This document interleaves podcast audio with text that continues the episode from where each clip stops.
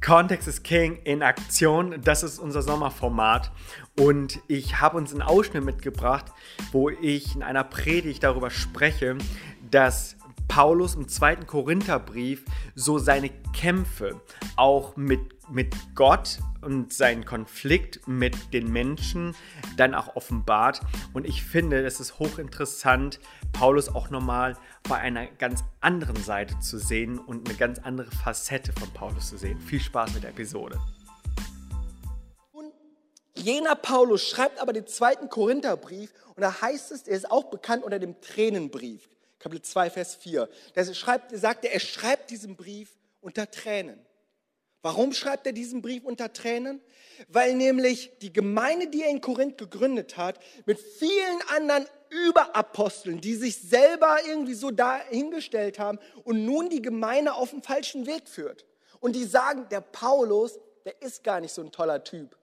Die sagen so, der Paulus, der ist eigentlich gar nicht so cool. Wisst ihr was? Und dann lesen wir im zweiten Korintherbrief, was die Überaposteln so über, über Paulus sagen. Ich habe uns so fünf Dinge mitgebracht. Schau mal, die sagen, Paulus ist ein Schwächling. Das ist schon mal krass. Dieser Hochleistungsträger, der Gemeindegründer, der da unterwegs war, da heißt es so, äh, sein Auftreten sei matt und armselig. Kapitel 10, Vers 10. In seinen Briefen gebraucht er große Worte, sagen die Überapostel, die Kritiker. Doch wenn er davon uns geht, ist er ängstlich und zaghaft. Hä, da habe ich überlegt, so, Paulus, in meinen Augen, ist irgendwie so ein Zwei-Meter-Mann, irgendwie so richtig ein Bodybuilder. Und wenn er so auftrat, dann war das, glaube ich, irgendwie alles anders. Aber er sagt, nein, nein, nein, er war ein Schwächling. Zweitens, er war ein schlechter Redner. Die Kritiker sagen zu ihm, und das ist wohl auch nachweislich im Neuen Testament so ein bisschen bekannt, dass Barnabas eher so der Redner war und Paulus, keine Ahnung, der Mächtige, keine Ahnung. Aber er war kein guter Redner. In, äh, in Vers 10, Vers 10 geht es nämlich weiter. In der Hoffnung für alle heißt es, und wen beeindruckt schon, was er sagt? Die Rede ist verachtenswert. In meiner Schlachterübersetzung heißt es so. Verachtenswert. Und da verteidigt er sich in Kapitel 11, Vers 6 und dann sagt er, greift er das auf. Und wenn ich schon ungeschickt bin in der Rede, sagt er, habe ich zumindest eine Erkenntnis und eine Offenbarung. Das heißt, er leugnet es gar nicht, dass er ein schlechter Redner war.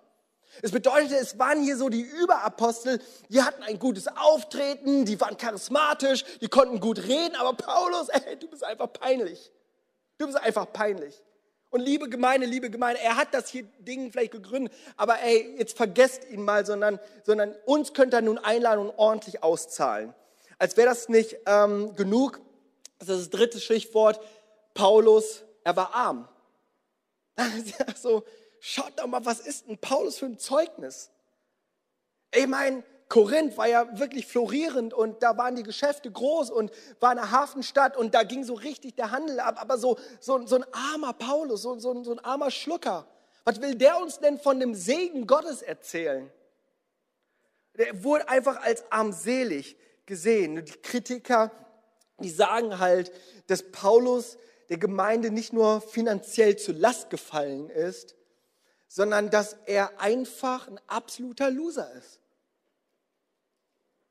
Hier ist dieser Hochleistungsträger, der so alles hingibt für Gott, der dann plötzlich diese Kritiken kommt, bekommt und es so auf ihn einprasselt. Und viertens heißt es, er sei kein richtiger Apostel. Und das muss tief gegangen sein. Du bist ja noch nie mal ein richtiger Apostel. Wir haben hier unsere Abschlüsse.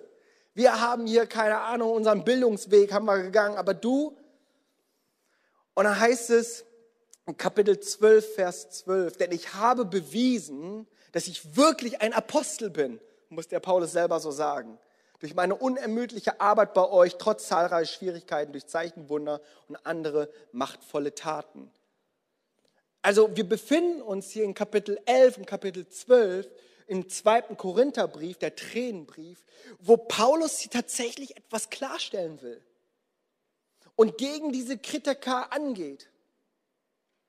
Und dann heißt es, und das ist das fünfte und letzte, Paulus ist geplagt und das kennen vielleicht einige.